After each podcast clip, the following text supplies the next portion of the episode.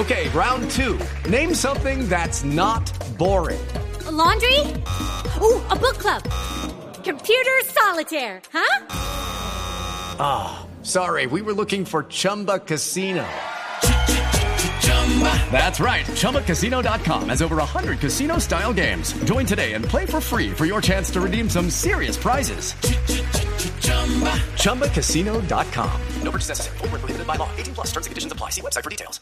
7 de la mañana y un minuto. Muy buenos días. Bienvenidos a este resumen de noticias. Les vamos a estar hablando de los hechos más importantes de Colombia y del mundo en este inicio de jornada de domingo. Hoy es 14 de febrero, día de San Valentín, por lo menos así lo celebran en Estados Unidos y en Europa, a pesar de que en Colombia pues no es muy popular celebrar el San Valentín, se prefiere el Día del Amor y la Amistad en el mes de septiembre, pues en todo caso sí genera algún tipo de inquietud y sobre todo un buen momento para la economía de todas aquellas personas que exportan flores y demás elementos relacionados con el San Valentín, porque obviamente con el dólar tan alto, pues están haciendo su agosto. Siete, dos minutos, arrancamos con el paro armado del ELN. Llevamos siete horas y dos minutos desde que entró en vigencia este paro armado, que recordemos es con ocasión de los 50 años de la muerte del cura guerrillero Camilo Torres pese a que las autoridades han desestimado la declaratoria y que eventualmente tenga repercusiones en el territorio colombiano, pues en el Cesar ya tenemos en estos momentos tres municipios sin luz por la voladura de una torre aparentemente a manos de esa guerrilla. Vamos a Bucaramanga, allí tiene el reporte Verónica Rincón. El atentado ocurrió en la zona rural del municipio de Huachica, en el Cesar, según el ejército, por parte de integrantes del ELN que instalaron cargas explosivas y provocaron la voladura de una torre de energía. En ese momento se encuentra sin servicio de luz los municipios de Aguachica, Gamarra y Morales en el sur de Bolívar. El general Helder Giraldo, comandante de la Quinta Brigada del Ejército, confirmó los hechos. Anoche se escucharon dos explosiones fuertes en cercanías al municipio de Aguachica, Cesar verificando la situación, la razón de estas explosiones, se ubica que fue producto de un atentado terrorista por parte del Frente Capitán Bocio del Ejército de Liberación Nacional. Estas explosiones pues produjeron la voladura de la torre número 86. Esta es una torre que viene la línea de interconexión Ocaña-Huachica.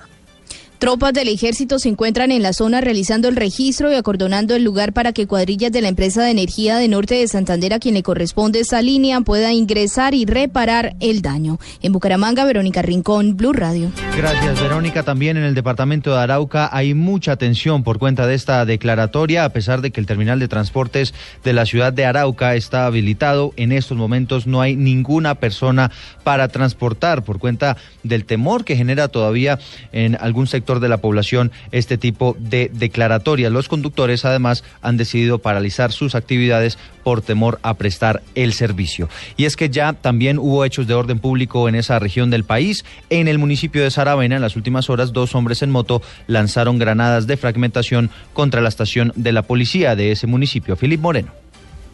Dos granadas de fragmentación fueron lanzadas en las últimas horas contra la garita número 4 de la policía en Saravena, Arau. El coronel Wilmer Valencia, comandante de la policía, habló de lo sucedido. Una detonó y solo causó daños materiales, gracias a Dios, y la otra no detonó. El oficial reveló que en la reacción se capturó a uno de los dos sujetos que lanzó la granada y pertenecería al ELN. En la captura pueden incautar eh, fotográfico y una gorra ahora alusiva al, al, al, al ELN y camiseta, bueno, y también alguna información que tiene por ahí en el, en el entonces ahí, ahí, están en, la judicialización del caso. Las autoridades se mantienen en la alerta por el paro del LN en el departamento. Desde Arauca, Philip Moreno, Blue Radio. Gracias, Philip. Son las 7 de la mañana, a 5 minutos. Vamos al departamento de Antioquia. Se pronunció el Ejército Nacional a propósito del episodio en el cual por lo menos 30 estudiantes de una institución educativa de zona rural del municipio de Valdivia, allí en territorio antioqueño, quedaron en medio del fuego cruzado por un enfrentamiento entre el ejército y el ELN. Las autoridades lo están atribuyendo al bloque Héroes de Tarazá. Rodrigo Pérez con el desarrollo de esta noticia en Medellín. Eduardo, mire, el anuncio lo, hice, lo hizo el jefe de Estado Mayor de la Séptima División del Ejército, coronel Gabriel Marín, quien dijo que el intercambio de disparos se presentó cuando esa guerrilla atacó a militares que custodiaban la troncal Caribe a unos 300 metros de una institución educativa donde recibían clase menores de edad. El Ejército Nacional condena esta nueva violación al derecho internacional humanitario por parte de, la organización terrorista Ejército de Liberación Nacional, la cual insiste en atentar contra la población civil y especialmente un grupo de niños que se encontraban pues en, sus actividades de educación. Lo que sí deseamos nuevamente clarificar es que la tropa fue atacada, que estaba en desarrollo del Plan República, es decir, garantizando la movilidad y la transitabilidad por este eje vial y que el sitio donde estaba el pelotón que fue hostigado se encuentra a 300 metros de la espalda. Este hecho puso en alerta a las autoridades de Antioquia luego que se conociera un video difundido por redes sociales donde se evidencia el temor de los estudiantes tirados en el piso en medio del fuego cruzado en la vereda Puerto Raudal. Según el coronel Marín, el enfrentamiento, en el enfrentamiento se presentó la herida de un soldado que no tuvo consideración alguna en una de sus extremidades. En Medellín, Rodrigo Pérez, Blue Radio. Y de Medellín nos trasladábamos a Barranquilla. Allí habló el director de la policía, el general Rodolfo Palomino, a propósito de este paro armado decretado por el ELN. Diana Espino. El general Rodolfo Palomino señaló que hacen todos los esfuerzos de la mano del ejército para contener acciones violentas tras el anuncio del ELN de un paro armado e invitó a la comunidad a no sentirse limitada para hacer sus ejercer sus derechos. Estamos precisamente haciendo todos los esfuerzos convocando a la misma comunidad para así de llegar a presentarse alguna dificultad de manera inmediata, poder acudir en la capacidad institucional aunada con la capacidad de nuestra fuerza militar. Decirle a cada ciudadano que bajo ningún aspecto ni ningún tipo de presión vayan a sentirse afectados, limitados o intimidados para hacer uso de sus derechos.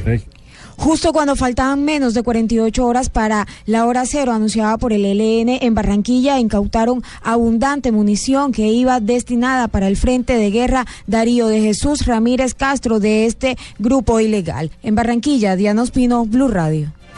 Vamos ahora al suroccidente del país porque al término de un consejo de seguridad el ejército entregó un parte de tranquilidad a los habitantes del departamento del Cauca a propósito de este paro armado decretado por el ELN y además invitó a la comunidad a prestar las ayudas necesarias para evitar cualquier acto violento. Nilson Romo, buenos días. Hola Eduardo, buen día. La policía y el ejército redoblaron los esfuerzos de seguridad en los departamentos del Cauca y Valle del Cauca. El coronel Juan Vicente Trujillo, comandante de la Fuerza de Tarea Polo, pidió a la comunidad confiar en las tropas del ejército ante el paro armado decretado por el ELN. Lo que se hizo fue revisar los dispositivos junto con la en beneficio de todo lo que tiene que ver en seguridad y defensa, siendo menos rutinarios, más sorpresivos y en común acuerdo y como llave estratégica y táctica con la comunidad, que es lo que nosotros necesitamos. Hasta el momento y luego de más de siete horas de haber entrado en vigencia el paro armado decretado por el ELN, no se ha registrado ninguna acción bélica en los departamentos del Cauca y Valle del Cauca. Desde Cali, Nilson Romo Portilla, Blue Radio. Siete, ocho minutos y hablamos de la primicia de Blue Radio en el sentido de que la red social Twitter decidió suspender la cuenta oficial del ELN y todas aquellas que estuvieran difundiendo el paro armado de ese grupo guerrillero. Se han pronunciado al respecto distintos sectores políticos. Laura Quiseno. Ante la medida de Twitter de suspender la cuenta oficial del ELN por promover un paro armado desde este domingo 14 de febrero, el representante del Centro Democrático, Samuel Hoyos, indicó que medidas similares ha tomado esta red social con grupos armados de otros países. Es la obligación de esta red, eh, Estados Unidos, a los países que hacen parte, eh, digamos, a los grupos que hacen parte de la lista de terroristas como ELN, las FARC, ISIS, Estados Unidos ha ordenado la suspensión de sus cuentas. Eh, entonces me parece que se habían demorado en cerrar las cuentas del ELN y también deben cerrar las cuentas de las FARC.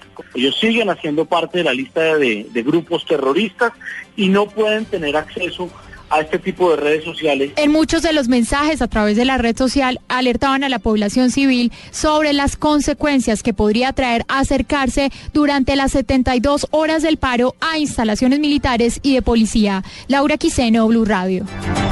A las 7 de la mañana, 10 minutos, vamos a cambiar de tema, les contamos de otras noticias porque hoy se confirmó que apareció el humorista Gonzalo Valderrama, quien estuvo casi 72 horas perdido. David Gallego con la historia.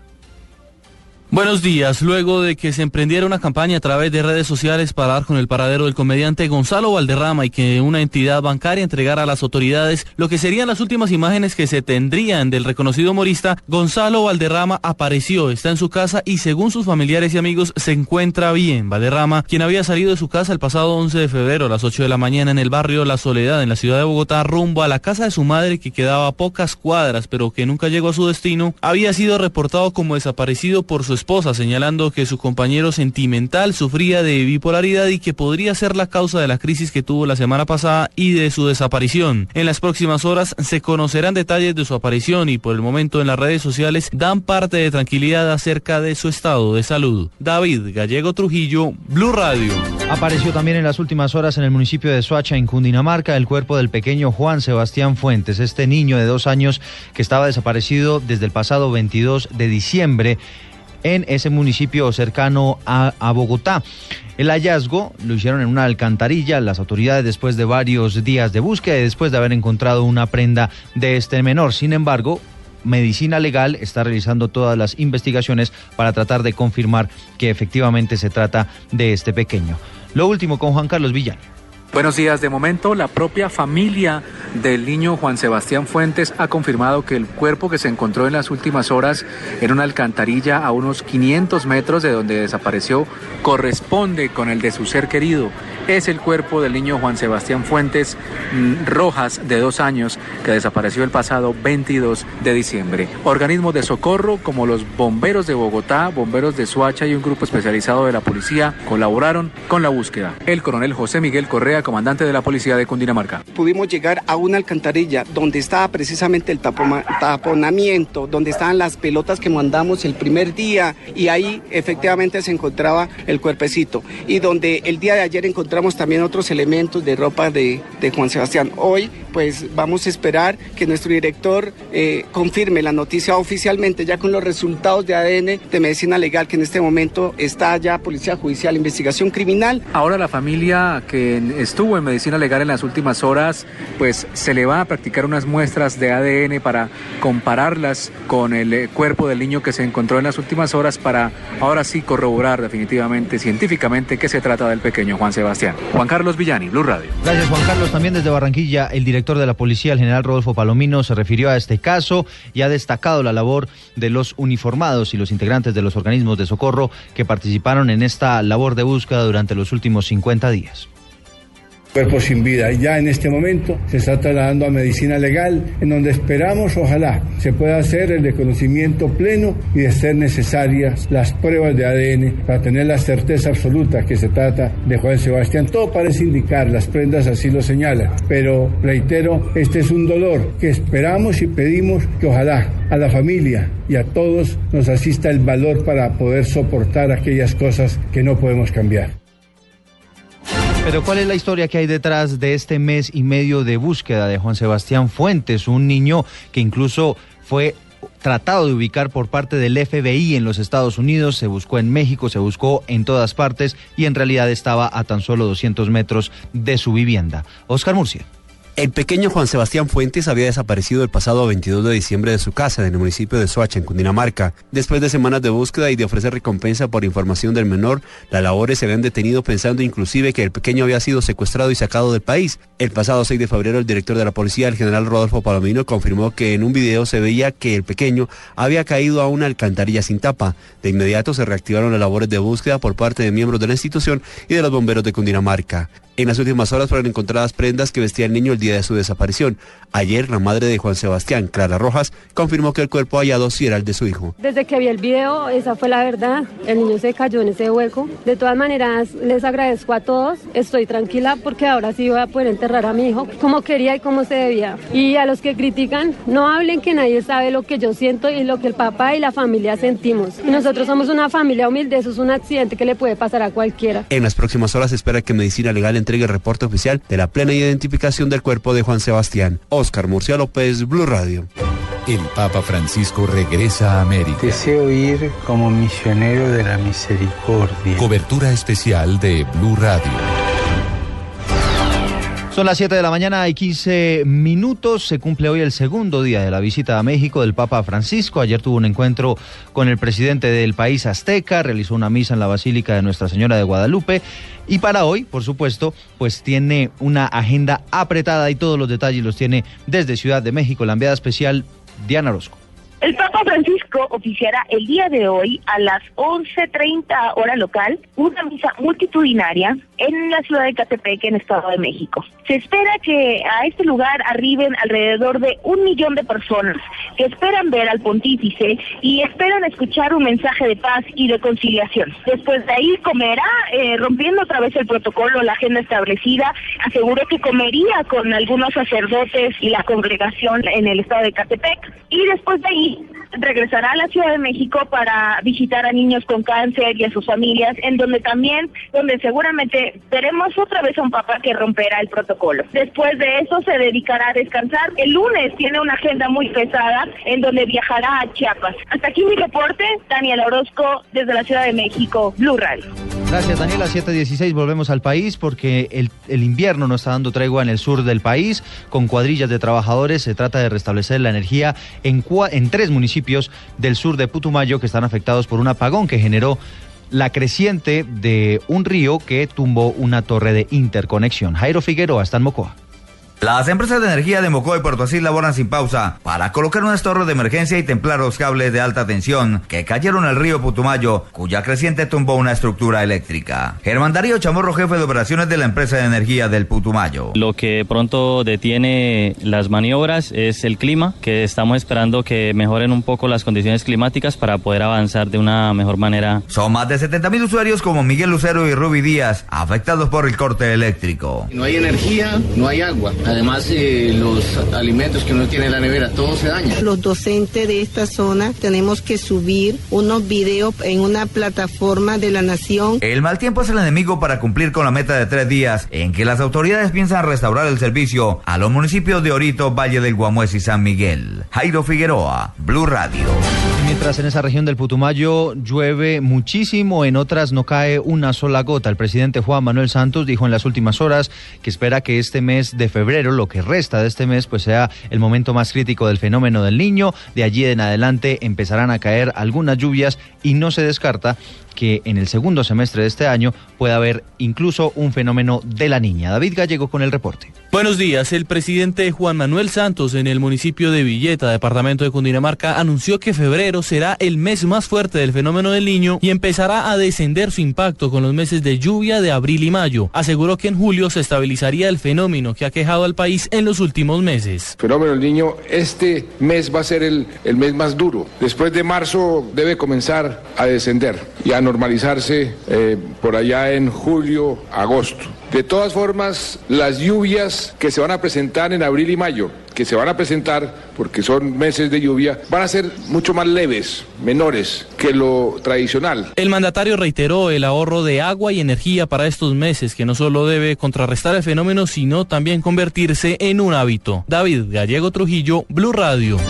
7 de la mañana, 18 minutos y cerramos este resumen de noticias hablando de deportes y qué bueno despertarlos con una buena noticia. Tiene que ver con la actuación de Carlos Vaca, quien es el autor del el gol que en estos momentos mantiene ganando al Milan frente al Genoa en el fútbol italiano. El resumen deportivo con Giovanna Quintero. Buenos días. Así es, Eduardo. Buenos días. Carlos Vaca tiene ganando al Milan, que se enfrenta a esta hora al Genoa en la Serie A de la Liga Italiana. Vaca marcó sobre los primeros cinco minutos del partido y ya suma 15 anotaciones en el calcio italiano. En este momento acaba de terminar el primer tiempo. De otro lado, en el rentado nacional se presentaron los siguientes resultados en la fecha número 3 de la Liga Águila. Fortaleza le ganó 2 por 1 a Tolima, Huila goleó 3 por 0 a Tuluá, Millonarios y Pasto empataron 1 por 1, Jaguares fue goleado 4 por 0 por el Once Caldas y Nacional le ganó 1 por 0 a Río Negro Águilas. La programación de hoy continúa con los siguientes partidos. A las 2 de la tarde, el Cali visita a la Equidad en el Estadio de Techo. A las 4, Chico recibe a Petrolera. Sobre las 5, con transmisión de Blue Radio, Medellín visitará al Envigado. Junior en el Metropolitano recibe a Patriotas, mientras que Santa Fe visita al Bucaramanga a las 8 de la noche. La tabla de posiciones la lidera parcialmente el Nacional con 9 puntos. Segundo es el Once Calda con 7 unidades. Tercero aparece el Huila que tiene 6 puntos. Los mismos que el Junior, que es cuarto. Quinto está Millonarios con cinco puntos, seguido del Pasto. Séptimo y octavo son Santa Fe y Cortuluá, que tienen cuatro unidades. Joana Quintero, Blue Radio. Joana, gracias. 7 de 20 minutos. La ampliación de todas estas noticias las encuentra en blueradio.com. Los dejo en compañía de En Blue Jeans, aquí en Blue Radio.